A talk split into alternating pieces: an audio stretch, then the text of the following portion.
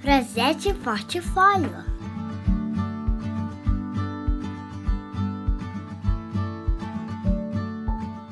Oi, meu nome é Sofia Porto Balvitz. Este é o projeto Tutorial Portfólio, que teve patrocínio da Prefeitura do Natal e do Governo Federal a partir da Lei Aldir Blanc.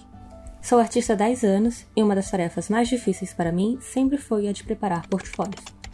Por isso, vou tentar aqui passar alguns passos para a construção de um.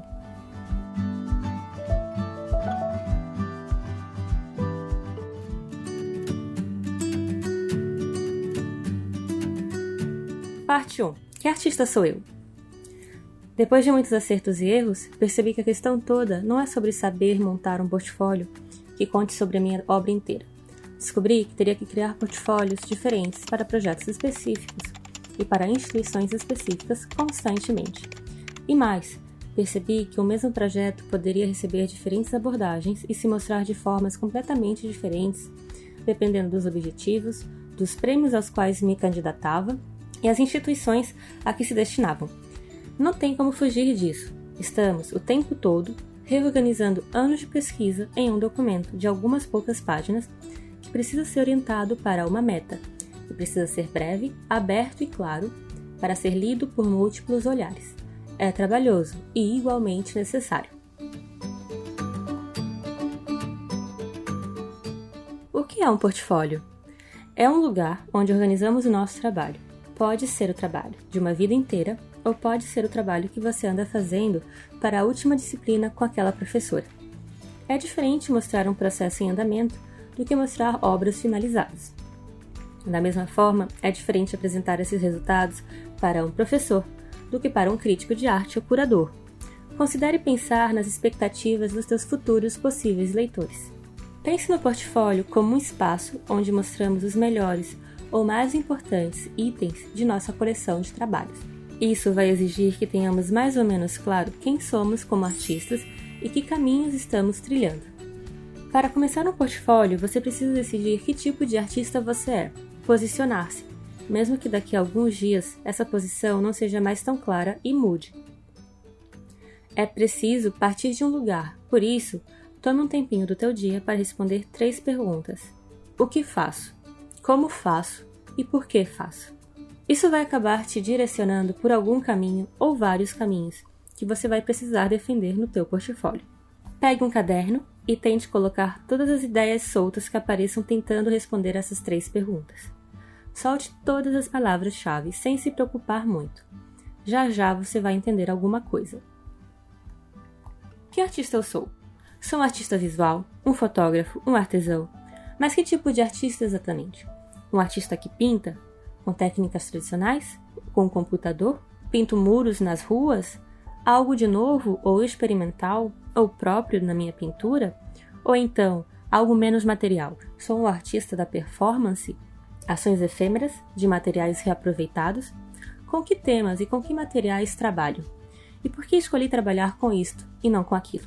Depois que você tiver escolhido um ponto de partida, perceber a tua própria produção vai ficar um pouco mais simples.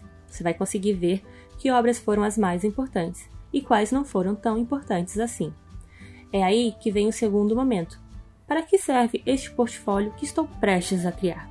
Se você precisa fazer um portfólio geral da tua trajetória, que conte a uma comissão julgadora, por exemplo, quem é você como artista e o que vem fazendo, considere filtrar os trabalhos mais potentes. Aqueles que foram mais importantes, como pontos de partida, consolidação de carreira, aqueles que confirmam um tema ou uma forma de fazer recorrente, aqueles trabalhos que demonstram o caminho que você escolheu e reforçam o discurso que você defende. Pense em um mapa e cada trabalho teu como um X em diferentes pontos desse território. Cada X é uma prova de que você esteve lá. Passeie o leitor por tuas andanças. A maioria dos prêmios e editais estipulam um número máximo de páginas para o portfólio apresentado. Alguns estipulam o número de projetos, mas também o formato. Instituições maiores podem oferecer modelos de portfólio, podem ainda exigir material impresso via correio. O mais comum vem sendo os envios digitais, que são facilmente anexados a e-mails, formulários e afins. Editais internacionais costumam exigir documentação em inglês e é uma boa ideia ir montando um portfólio traduzido ou bilíngue que esteja sempre à mão. Isso significa que antes de sentar para enviar uma inscrição, você muito provavelmente vai precisar de uns dias para montar um portfólio específico, feito com alguma estratégia. Leia o edital com calma, observe e cumpra as especificações de cada instituição. Todos os tipos de portfólio precisam levar em consideração seus leitores. Então, faça tua pesquisa e mostre, na medida do possível, o trabalho mais adequado. Organize a seleção de trabalhos de forma cronológica, do mais recente ao mais antigo. Se quiser, crie um espaço final para os primeiros passos, mas não se estenda muito nisso, ao menos que seja sumamente importante para o desenvolvimento do que veio depois.